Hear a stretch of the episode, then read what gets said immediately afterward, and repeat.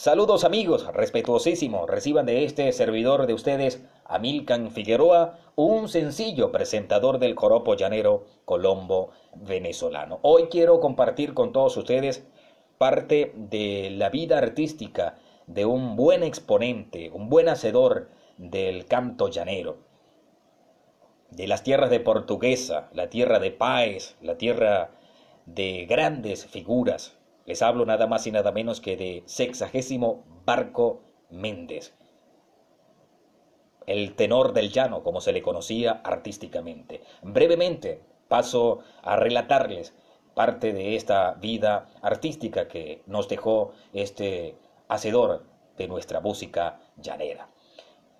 César Berral Barco Méndez, simplemente sexagésimo en el ambiente musical venezolano, fue a juicio de la crítica y de sus miles de seguidores uno de los más grandes de la música venezolana.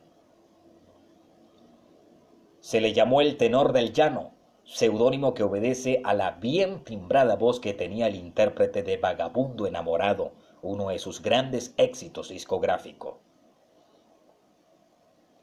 Sexagésimo nació en Turén, estado portuguesa, el 8 de febrero de 1953 y pasó gran parte de su vida en Calabozo, estado Guárico. Inició su carrera artística en su ciudad natal, en, en un programa radial donde se presentaban talento en vivo. En 1976 hizo su primera grabación. Posteriormente, en 1982 grabó con su sello Palacio su primer disco de larga duración titulado César Méndez.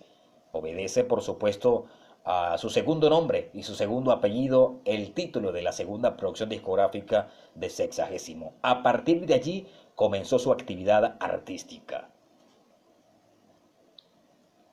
Era poseedor de una de las condiciones vocales innatas y una de las gargantas más melodiosas y de mejor tenor de los cantantes de música llanera en los últimos tiempos.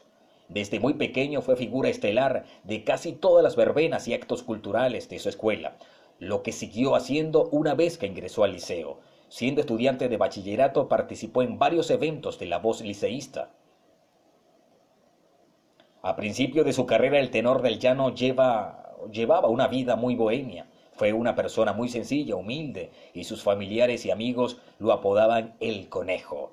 Se caracterizó por un estilo propio, una voz inigualable, un tenor lírico, un timbre diferente, un estilo no muy estilizado y no muy recio, la combinación perfecta en opinión de la crítica.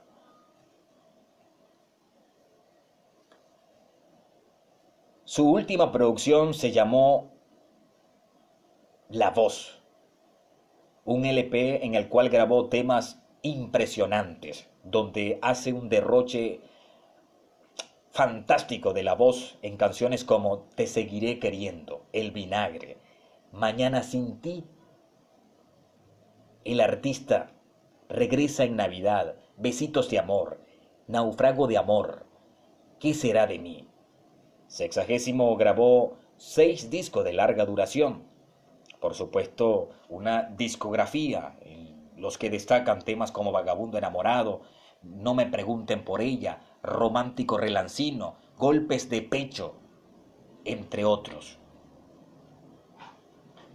Dedicó más de 20 años a interpretar profesionalmente la música que tanto amó y defendió, hasta que el sábado primero de junio de 1991 le fuera cegada la vida casi de manera instantánea en un lamentable y trágico accidente en la carretera El Baúl Tinaco del estado Cojedes cuando en el vehículo que viajaba pinchó un neumático delantero y fue a estrellarse contra la defensa de un puente para luego volcar y posteriormente incendiarse.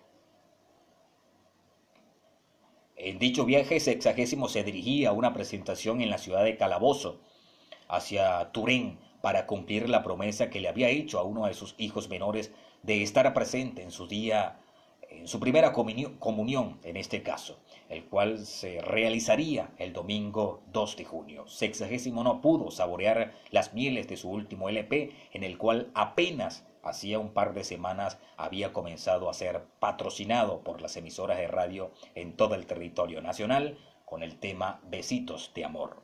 Otro de los grandes y éxitos que tuvo este extraordinario exponente de nuestra música llanera, como lo fue sexagésimo Bernardo Barco Méndez. El tema Déjame nacer también tiene un contenido muy pero muy interesante, donde por supuesto eh, se refleja lo humano y lo social en dicho tema. Déjame nacer.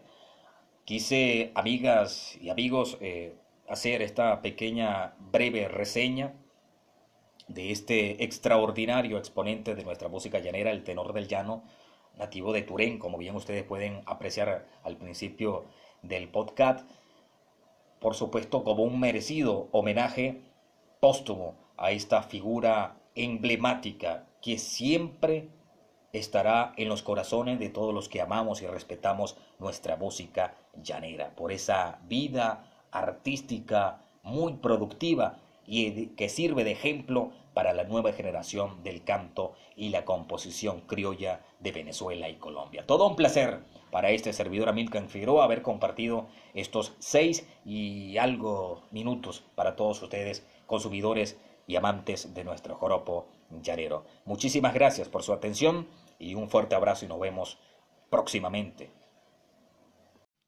Saludos amigos, respetuosísimos reciban de este su servidor de ustedes, Amilcan Figueroa. Un placer estar nuevamente compartiendo estos segmentos que titulamos o que llamamos podcast ahora con la modernización y la innovación de la tecnología vamos creciendo cada día más y nuestra intención siempre es que ustedes se vayan familiarizando cada día más con nuestra bonita cultura llanera, costumbres, tradiciones, todo lo que encierra esta mágica y hermosísima eh, zona intertropical que se comparten estas dos naciones y que orgullosamente nosotros llamamos llano. A continuación les voy a relatar brevemente eh, o declamar, mejor dicho, como eh, se le conoce en el ámbito eh, artístico, en el ámbito folclórico, se le conoce declamación, lo que voy a hacer a continuación para todos ustedes, le pertenece en letra nada más y nada menos que a un reconocidísimo presentador del joropo llanero colombo venezolano de las tierras de Guadualito, el Alto Apure, allá en la costa con la hermana República de Colombia. Y la declamación dice así. Llanura de Venezuela, llanura que me has parido. Cuando canto tus pasajes, en tus recuerdos me inspiro.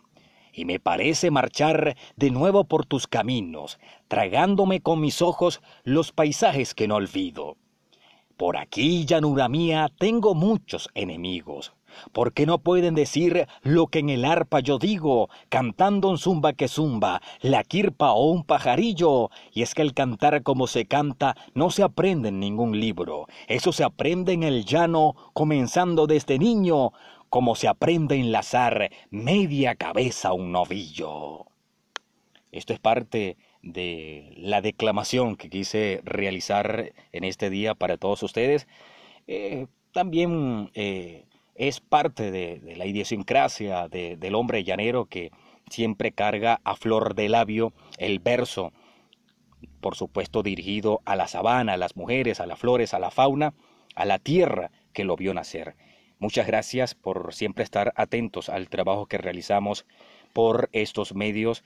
Eh, para nosotros es todo un placer eh, ser un servidor de todos ustedes, consumidores del el bonito mensaje musical que nos deja nuestro joropo llanero. Un fuerte abrazo respetuosísimo y Dios me los bendiga siempre.